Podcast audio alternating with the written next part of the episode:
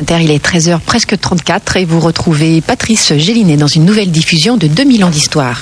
Bonjour, aujourd'hui les films à scandale et la censure au cinéma.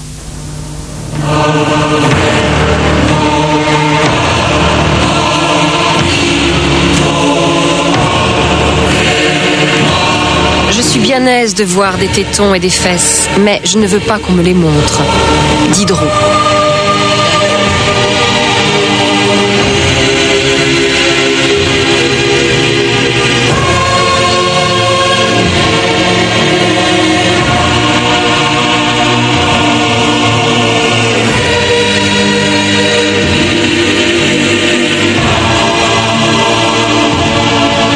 D'histoire.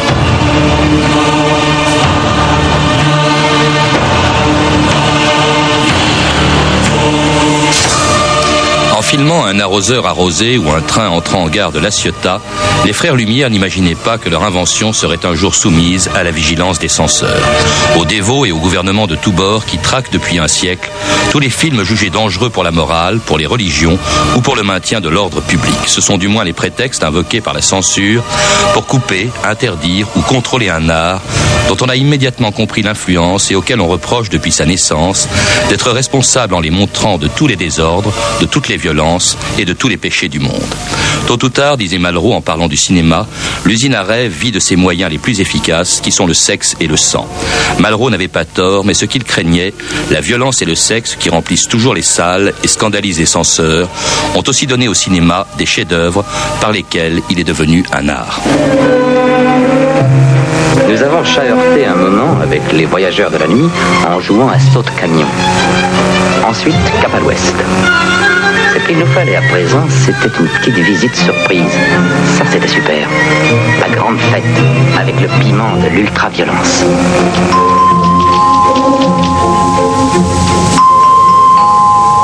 Diable, ça peut-il bien être? Désolé, mais nous n'ouvrons jamais aux inconnus au beau milieu de la nuit.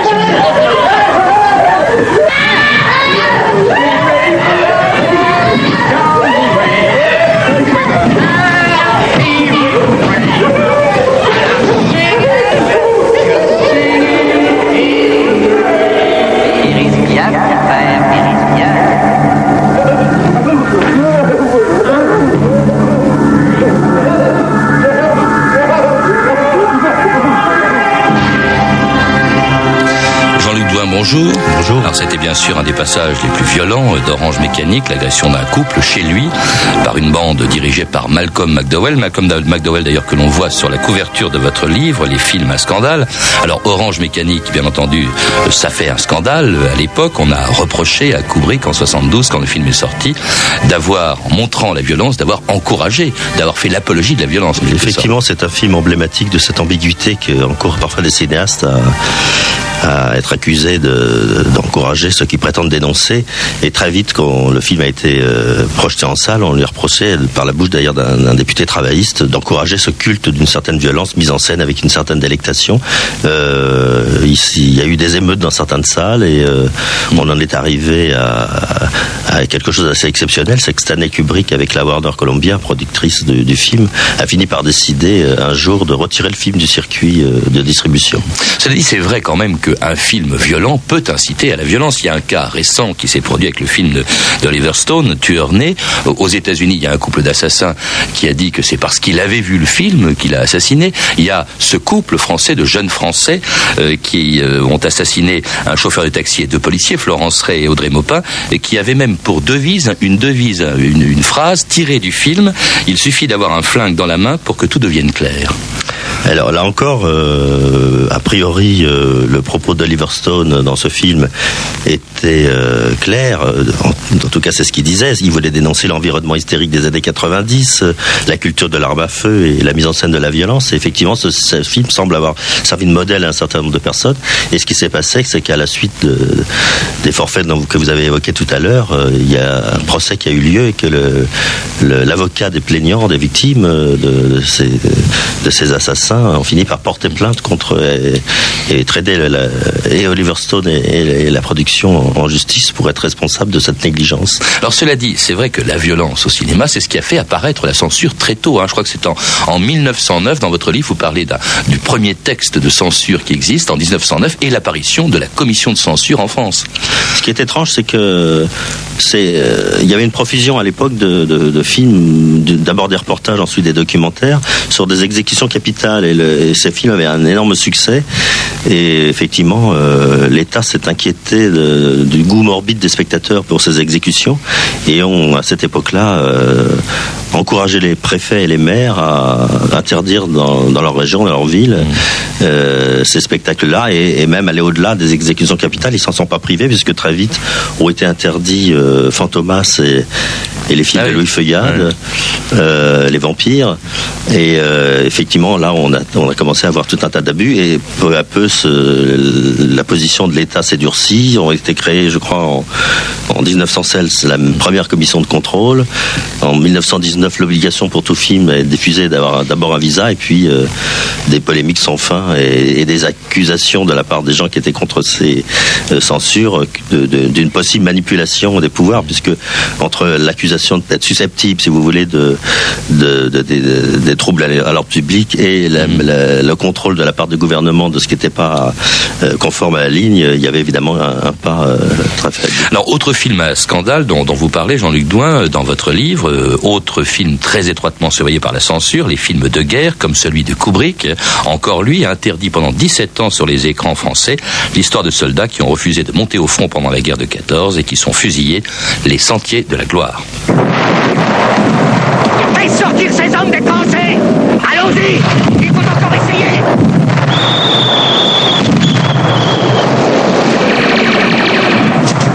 C'est impossible Tout l'effectif se replie En général, selon les premiers rapports, notre attaque a échoué sur tout le front. Les hommes se replient en masse vers nos tranchées. Commandant Saint-Aubin, donnez des ordres pour qu'immédiatement on relève le 701e régiment. Qu'on les envoie au château de l'Aigle et que le colonel Dax se présente à mon quartier général. Commandant Couder, rassemblez d'urgence un conseil de guerre. Qu'il soit prêt à siéger à 3 heures demain après-midi.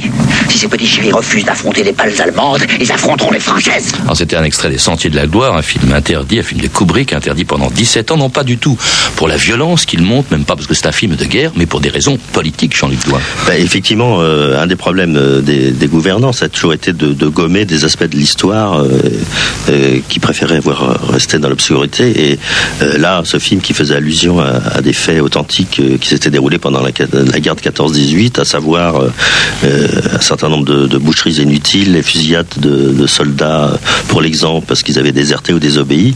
Euh, ben, euh, Enfin, on, film- préférait, on préférait voir ça passer sous silence. Donc Le film date de 58 quand même. eh ben oui, mais ça. euh, 40 ans après quand la- il la est sorti, 14. quand il est sorti d'abord à Bruxelles en 58, euh, ça a provoqué des tas de manifestations d'associations d'anciens combattants qui trouvaient ça insupportable et qui parlaient de- à l'honneur de la patrie. Et puis. euh, les ambassades s'en sont mêlées, les ministres des Affaires étrangères aussi. Il y a eu des tas de pressions et le film a été retiré de l'affiche, remis sur la pression des étudiants et et de la presse. Mais finalement, ça a découragé les, euh, les Américains de sortir le film en France. Le film, contrairement à une légende, n'a jamais été censuré puisqu'il n'a pas été présenté Mmh. à la commission de contrôle. Il l'a été que 17 ans. Ah, c'était de l'autocensure. Voilà. Il y a un film dont vous parlez aussi, c'est assez extraordinaire, c'est quand même le film de Renoir, c'est La Grande Illusion. Lui, il a été censuré dans plusieurs pays pour des raisons totalement différentes. Il faut rappeler qu'il s'agit de prisonniers allemands et français euh, euh, pendant la Première Guerre mondiale et qui fraternisent. Alors évidemment, ça a agacé tout le monde. Oui, ça, ben, il avait le tort d'être euh, d'être pacifiste. Et puis ce qui est amusant, si on, on peut dire, avec le, la grande religion, c'est de voir à quel point, à, à différentes périodes, selon le- la mouvance de, de l'histoire, le film est accusé de forfait ou d'un autre. C'est-à-dire dans un premier temps, euh, il est amputé de euh, pratiquement euh, 20 minutes parce que on considère que c'est une entreprise de démoralisation et qu'on le trouve trop bienveillant à l'égard des Allemands. Puis on passe sous Vichy et à ce moment-là, euh, il est mis à l'index par Tixevinenko pour incitation à la haine contre l'Allemagne. En 45, il est gelé euh, parce que on le trouve trop indécent vis-à-vis des prisonniers français, dont certains sont parvenus de- d'Allemagne. On voit Jean Gabin qui enlace une Allemande. Et puis voilà, euh, on accuse de ce plan de, où Gabin enlace une euh, Dita Parlo qui incarne une, une paysanne Il- allemande. Il, a même été interdit d'ailleurs dans l'Italie de. Mussolini. Enfin bref, il est interdit partout alors que Et tout en le monde Allemagne, reconnaît euh, aujourd'hui que c'est un on chef-d'œuvre. le ouais. considère comme euh, pro-français et, et euh, on, le, on le suspecte de propagande israéliste, alors qu'en France, on l'a qualifié d'antisémite. Alors, autre euh, film euh, à scandale de même nature euh, qui ont suscité aussi l'intérêt des, des critiques et de la censure, euh, les films sur la guerre d'Algérie, Avoir 20 ans dans les Aurès, La question aussi, d'après le livre d'Henri Alleg sur la torture, Le petit soldat de Godard et puis La bataille d'Alger de Pontecorvo, c'était en 1970. Les Normands ne verront pas le film La bataille d'Alger qui devait être présenté à partir de cet après-midi dans l'un des plus grands cinémas de Dieppe. Cette décision a été prise notamment en raison des centaines de personnes qui ne cachaient pas devant le cinéma leur volonté de s'opposer à la projection du film et qui risquaient de se heurter à ceux qui voulaient au contraire le voir. André Morel était devant le cinéma au moment où le film a été retiré de l'affiche. Écoutez. Non, parce qu'en sortant, chaque Français aura mauvaise conscience. Nous sommes des salauds. Mais il faut voir ce film. Non, non, non. Si, mais je vous. Mais exactement. Mais j'ai vu le film. On va pas discuter J'ai vu le film. En sortant, en sortant, vous avez, vous avez mauvaise conscience. Des passions là encore. hein. Ah bah, en plus, euh, c'est vraiment un tabou. La, la- la France est très chatouilleuse sur sa politique coloniale. Et là, ça a été très très violent parce que des gens ont été condamnés à 10 ans de prison pour avoir tourné des films pro-FLN. Et René Vautier, euh, l'auteur d'un des films incriminés à l'époque, avoir 20 ans dans les Aurès, euh, était aussi condamné pour atteinte à la sûreté de l'État. Et encore en 97, ce film euh, était l'objet de manifestations du Front National lorsqu'il a été projeté dans un ciné-club à Tourcoing. Alors, il n'y a pas que la guerre ou la violence qui, qui provoque des passions, qui suscite des, des scandales. Il y a aussi la façon dont le cinéma traite de la religion, les religions, parce qu'elles se sont toutes méfiées du cinéma dès sa naissance, Jean-Luc Douin. Oui, mais d'abord parce qu'il y a un interdit de la représentation du, du Dieu, euh, et puis euh, il y, a une- il y a une spécialité d'ailleurs de la censure religieuse, c'est elles sont tellement méfiantes à l'égard de l'image que euh, elles sont très très promptes à condamner les films avant même qu'ils aient été tournés. C'est Oui, mais enfin, là, j'évoquais les religions. C'est vrai qu'il y en a, il y en a une qui est particulièrement mise en scène euh, d'une manière déplaisante selon le clergé, c'est le christianisme. L'islam, on, on comment dirais-je, n'est jamais remis en cause. Rares sont les scandales. euh, Vous sur oubliez le scandale de l'émigré, le film de Youssef Chahine, qui a été justement aussi condamné parce qu'on osait représenter le prophète. Et, et là aussi, c'est un cas typique parce que ça n'est, euh, Chahine avait eu l'autorisation des autorités euh, euh, adéquates, euh, la fameuse université Al-Azhar, la, la plus dogmatique, mais il y a eu une plainte d'un plaignant, d'un homme de la rue, si je veux dire, et c'est comme ça que la censure est remontée en plus haut lieu. Alors il y a eu bien sûr le scandale de la religieuse en 1965, un film de Rivette d'après l'œuvre de Diderot. Parlez-moi à cœur ouvert. Je n'ai rien à vous confier. Mais encore une fois, d'où vient votre répugnance pour notre vie? De cette vie même. J'en hais la retraite, la contrainte? Je m'ennuie. Même ici Ah oui, chère mère. Est-ce que vous sentez en vous-même des mouvements, des désirs?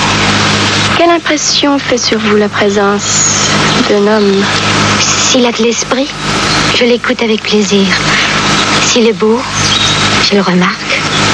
Et vos sens ne vous disent rien? Il y a un langage des sens? Ma mère, je ne vous comprends pas. Si tu voulais, je te serais plus clair. Non, j'aime mieux ne rien savoir. Pourquoi avoir peur? Ma mère, C'était un film, un extrait du film de Rivette, euh, La religieuse, là encore un film qui a fait scandale, vous en parlez dans, dans votre livre, Jean-Luc Douin, et qui a fait scandale avant même de sortir dans les salles. hein. Oui, c'est ça qui est typique, c'est que euh, à peine euh, la nouvelle que Jacques Rivette allait adapter de Diderot, les couvents sont en émoi, les associations des anciens élèves de l'école catholique se mobilisent, écrivent un peu partout au ministère adéquat de l'information, de la culture, de la justice. On en arrive même à, à écrire à Geneviève de Gaulle, euh, l'épouse du chef de l'État, pour lui demander d'intervenir. Et parallèlement à ça, on, en- on essaye d'interdire par tous les moyens à, à Rivette de tourner. Il, est, il avait quasiment euh, établi son, son décor à l'abbaye de, Fontevraud euh, euh, il c'est plus possible. Il est, ob- est obligé de se replier vers des terres euh, plus sympathisantes, des terres socialistes. Il se retrouve à Avignon. Et euh, effectivement, là, euh, ça prend des proportions considérables. Pour une histoire euh, qui euh, je n'est pas jugée sur pièce. C'est un procès d'intention. Avec un livre du XVIIIe siècle en plus. C- cela dit, euh, il y, a- il y a eu un ministre quand même qui a résisté à ces pressions. C'est Malraux. Hein. Malraux a fait envoyer le film au Festival de Cannes malgré les protestations. Oui, mais rappelons que Malraux s'est fait rappeler à l'ordre par un dénommé Jean-Luc Godard qui lui a envoyé une lettre ouverte en lui disant qu'il avait honte pour lui et de sa lâcheté et qu'il s'étonnait qu'un ministre UNR de cette époque puisse être effaré par un encyclopédiste de 1789 et effectivement un peu pris, piqué au vif, Malraux a fait envoyer le film au Festival de Cannes. En tout cas, il a eu un, un succès considérable au point que Jean-Louis Bory avait écrit On finira par souhaiter le maintien de cette censure qui lance les films qu'elle veut abattre. Hein. C'est amusant, c'est vrai qu'elle a du bon, la censure, euh, de- de- par certains points de vue. Mais ça l'est- effectivement, on est là en face d'un fait typique, c'est que à un moment donné, quand un censeur veut cacher quelque chose, il finit par exhiber justement ce qu'il voulait cacher. Ouais. Alors, il y a eu un autre film aussi, un scandale, on ne peut pas tous les citer là-dessus, mais à thème euh, religieux, c'est le film de Scorsese, La dernière tentation du Christ, où là, on montre un Christ en chair et en os, et même très en chair, puisqu'il fait l'amour. Hein. C'est ça qui a scandalisé à ce moment-là. Et on est au- en but au même processus, c'est-à-dire euh, procès d'intention, euh, campagne effrénée avant que le film soit tourné et, et, euh, intimidation de plus en plus forte, croisade euh, de tous les réseaux fondamenta- fondamentalistes, sectes, réseaux intégristes et autres auxquels participe l'épiscopat français, qui, à mon avis, ne doit pas être fier de cette affaire. Et c'est une véritable guerre sainte contre un film qui est jugé blasphématoire alors même que Scorsese n'a pas encore donné le premier tour de manivelle. Et puis quand enfin le film a été fait, ce- c'est l'affaire qu'on sait euh, qui aboutit jusqu'à l'incendie d'un cinéma et des violences euh, physiques.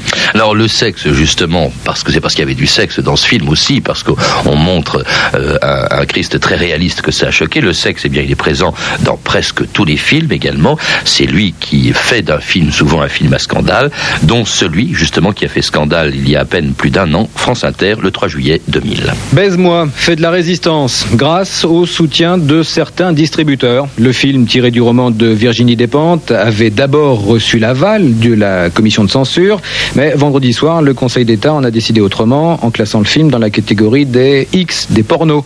C'est dans le quartier Beaugrenelle de la capitale qu'Estelle Schmidt s'est rendue dans un cinéma où les spectateurs ont délibérément choisi de braver les interdits. Ce film n'a pas lieu d'être censuré, c'est pour ça que je suis venu le voir. Euh, C'est un film comme un autre, il y a des films beaucoup plus violents, on voit des têtes qui, qui roulent par terre, il y a des trucs vraiment beaucoup plus violents que ça. L'interdiction est abusive. Donc il y a effectivement des scènes hard dans le film, enfin elle s'intègre tout à fait à l'histoire. Préservons quand même un peu la genèse de tout ça parce que ça se passe hélas malheureusement dans la vie. Peut-être pas la peine de l'afficher encore. Mais au-delà de la polémique, d'autres spectateurs ont vu dans cette interdiction un bon coup de pub pour le film.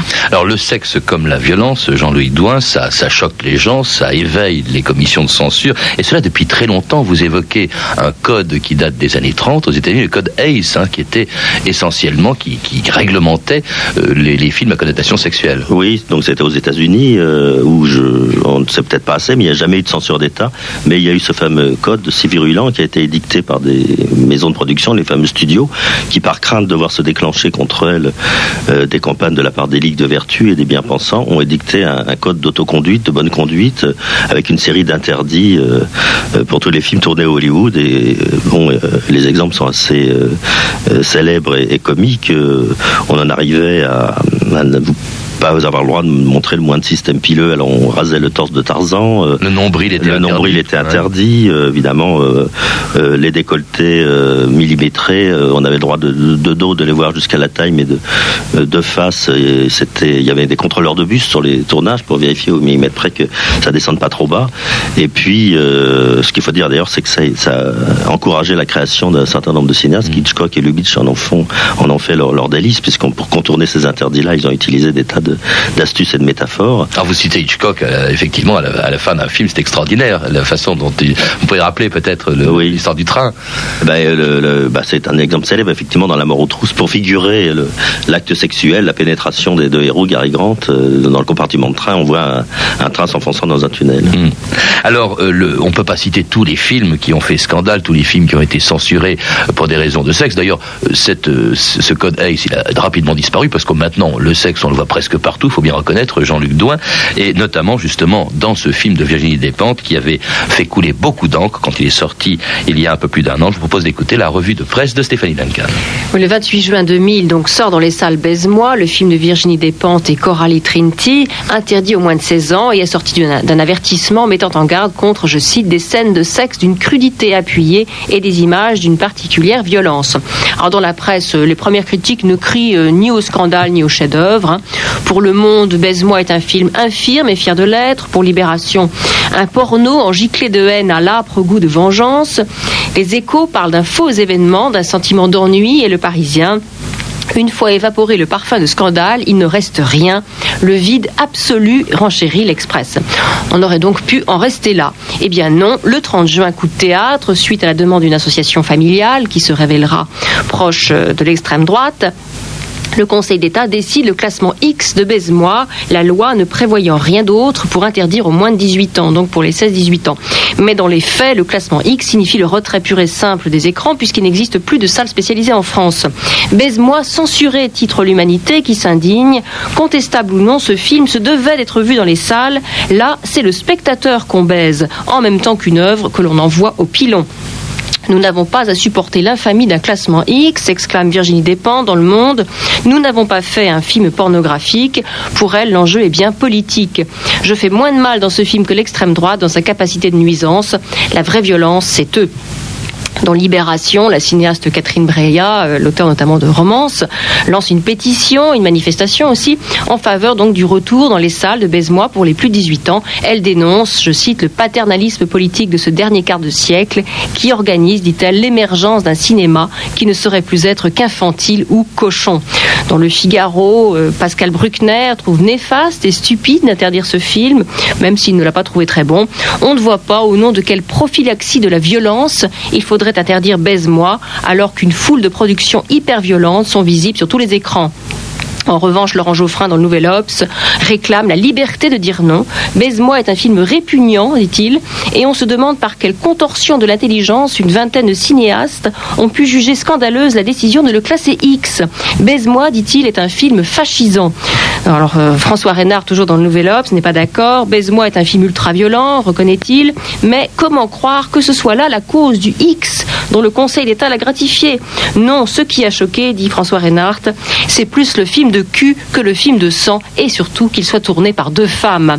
Donc il faudra attendre août 2001 pour que Baise-moi ressorte dans les salles. Vous l'avez vu ce film, Jean-Luc Douin? Oui.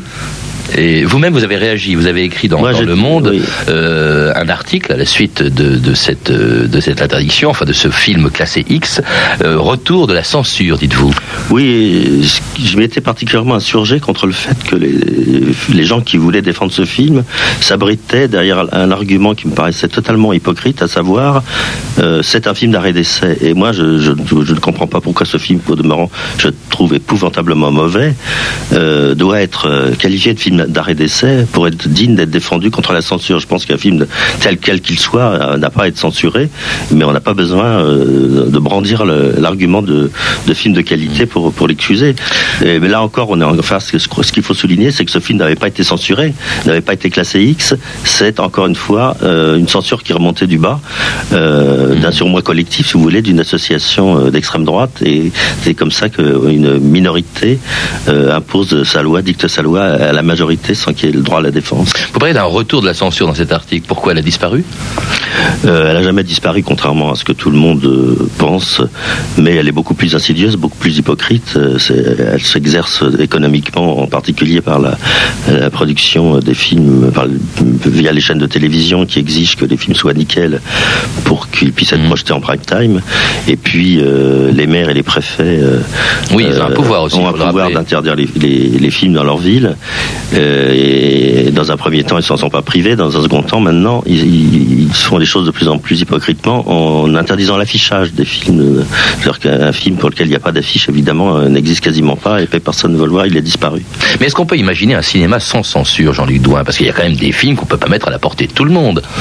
Moi, je crois évidemment que euh, il faut être vigilant sur certains excès et qu'on ne peut pas défendre l'idée que puisse euh, être projeté comme ça impunément euh, un film, par exemple, euh, ouvertement antisémite ou d'appel à une violence effrénée, mais qu'on ne fait pas assez confiance au self-control et à la censure individuelle. Oui, mais il n'y a pas de self-control chez un enfant que de Je crois de que 10 nous ans. avons, nous avons tous, euh, selon nos éducations, nos pulsions, euh, nos refus euh, des rejets, nous sommes choqués par des choses, mais euh, ce ne sont pas par les mêmes choses, donc chacun doit euh, gérer sa propre censure avec lui-même, et je crois que le réflexe qui consiste à vouloir faire interdire euh, aux autres ce qui nous choque nous-mêmes est un peu facile. Évidemment, vous parlez des enfants, c'est- il faut être vigilant. C'est vrai qu'il y a un censeur un peu en chacun de nous-mêmes, Jean-Luc Douin. C'est vrai que quand on n'aime pas un film ou quand on n'aime pas son réalisateur, on est tenté de vouloir l'interdire à tout le monde. Eh bien, je crois qu'il faut résister à cette tentation-là. Merci Jean-Luc Douin. Je rappelle donc le fil, le livre, pardon, euh, que vous venez de publier aux éditions du Chêne, magnifiquement illustré. Ça s'appelle Film à scandale. Et puis vous avez écrit euh, il y a quelque temps de la censure au cinéma qui vient d'être réédité en poche dans la collection Quadrige aux presses universitaires de France. Vous avez pu entendre un extrait d'Orange Mécanique, un film de Stanley Kubrick disponible en cassette chez Warner Home Video, un extrait des Sentiers de la Gloire de Kubrick également, et enfin un extrait de La Religieuse, un film de Jacques Rivette disponible en cassette chez UGC Vidéo. Vous pouvez, vous le savez, retrouver ces renseignements en contactant le service des relations avec les auditeurs au 0892 68 10 33, 34 centimes d'euros la minute ou nous contacter sur franceinter.com. C'était 2000 ans d'histoire, à la technique Julien Dumont, Archivina Raissa Blankov, documentation Anne Weinfeld et Virginie Bloch-Lenné, revue de texte Stéphanie Dangan, une réalisation de Anne Kobilac. Une émission de Patrice Gélinet. Et je vous rappelle qu'il s'agissait d'une émission déjà diffusée le 30 novembre 2001. Demain, dans 2000 ans d'histoire, l'histoire de l'homosexualité.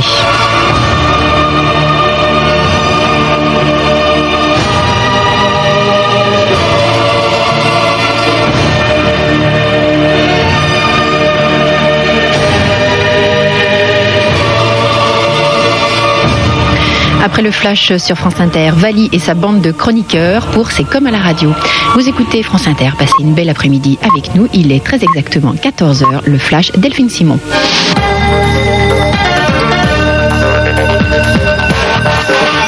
Jacques Chirac exprime sa profonde solidarité et sa compassion à l'égard des victimes de la canicule. Dans une allocution après le Conseil des ministres de rentrée, le chef de l'État a promis que tout serait fait pour remédier aux insuffisances du système sanitaire. Il annonce des moyens pour les services d'urgence en première ligne dans la crise. Le gouvernement présentera début octobre un dispositif en faveur des personnes âgées, premières victimes de la canicule. Selon Hubert Falco, le secrétaire d'État aux personnes âgées, la chaleur a certainement tué une dizaine de milliers de personnes en France. Pour le porte-parole du gouvernement, Jean-François Copé, les estimations sont encore parcellaires. La fin de la trêve au Proche-Orient, le Hamas vient de l'annoncer. Ce matin, l'un de ses hauts dirigeants a été tué dans un raid israélien à Gaza. Deux jours après l'attentat de Jérusalem, des hélicoptères israéliens ont tiré plusieurs missiles, tuant au total trois Palestiniens. Israël a donné 72 heures au gouvernement palestinien pour arrêter les activistes impliqués dans l'attentat suicide qui a fait 20 morts. Ali chimique capturé par les forces américaines en Irak, c'est du moins ce qu'annonce la chaîne CNN. Ce cousin de Saddam Hussein avait été surnommé